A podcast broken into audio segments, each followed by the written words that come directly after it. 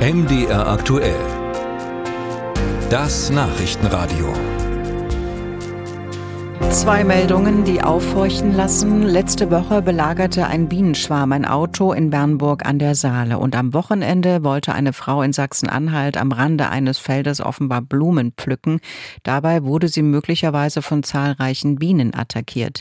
Mit tödlichen Folgen. Die Ermittlungen dazu dauern noch an.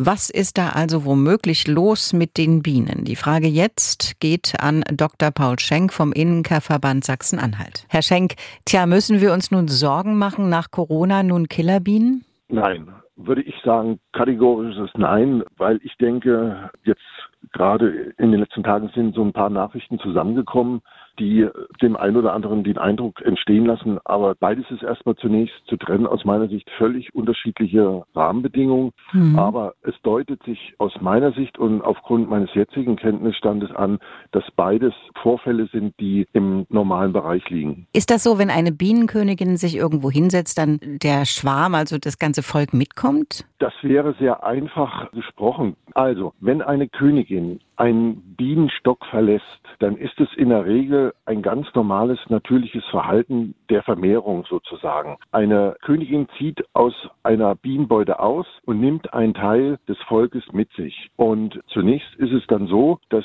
diese Bienen sich in der Nähe erst einmal sammeln von einem Bienenstock und dann nach drei Stunden, mitunter erst am nächsten Tag, dann weiterziehen in ihre nächste Bleibe sozusagen, die sie dann vorher sich ausgesucht haben. Das kann beispielsweise ein leerer Baumstamm sein mit einem Astloch sozusagen. Es kann auch eben so ein Auto sein, das mal dann angesteuert wird. Genau, das kann durchaus sein, dass die sich im nächsten Moment äh, dort niederlassen. Jetzt liegt es daran, gesteht man es ihnen zu, wartet man ab. In der Regel ziehen sie dann weiter. Es ist sehr imposant. Es ist mitunter, wenn Bienen eine Bienenbeute verlassen, auch sehr laut laut. Es ist ein lautes Brummen. Man sieht ganz viele Bienen in der Luft. Man nimmt das fast als eine dunkle Wolke wahr. Aber für einen Beobachter ist es in der Regel ungefährlich. Bienen sind ja äußerst nützlich, wertvoll, das wissen wir. Und es gibt ja auch viele Tipps, wie man seinen Garten oder den Balkon zum Bienenparadies machen kann. Ist das denn sinnvoll, wenn Bienen vermehrt im urbanen Raum in der Stadt auftreten, beziehungsweise da immer mehr ranrücken? Ich möchte hier an der Stelle nochmal trennen zwischen Honigbiene und Wildbiene. Wir haben die Situation seit 2017, seitdem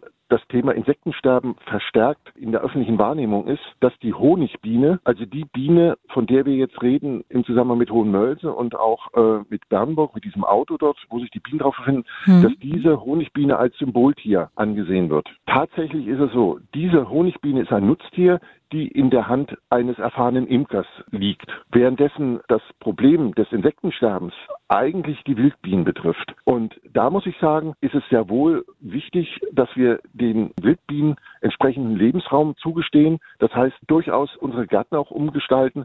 Aber oftmals ist es ja so, dass diese Wildbienen Solitärbienen sind. Das heißt also einzellebende Bienen, die gar nicht in diesem Schwarm auftreten. Und da ist es für diese Bienen insbesondere wichtig, dass wir ihnen nicht nur, ich sage jetzt mal, Nahrungshabitate schaffen, sondern insbesondere Nisthabitate. Was tun, wenn Bienen angreifen? Auch wieder diese Trennung. Bienen greifen grundsätzlich eigenmotiviert nicht an. Es ist häufig einer besonderen Situation geschuldet. Und dann ist immer noch die Frage, wird es als Angriff wahrgenommen oder wird es einfach nur als eine äh, vermehrte äh, Anzahl von Bienen wahrgenommen? Es ist so, dass die Honigbiene in ihrem Staat sozusagen, in dem sie lebt, haben die Bienen verschiedene Funktionen. Und es gibt durchaus auch Wächterbienen, die im Nahbereich der Beute für einen gewissen Schutz suchen, sodass es schon so ist, wenn man sich einem Bienenvolk in einer Bienenbeute nähert, dass es sein kann, dass sich solche Wächterbienen einem nähern, die auch stechen dann. Das ist dann aber häufig so, wenn man sich einer Beute extrem nähert, das heißt auf wenige Meter. Grundsätzlich würde ich jetzt hier an dieser Stelle aber sagen, es ist,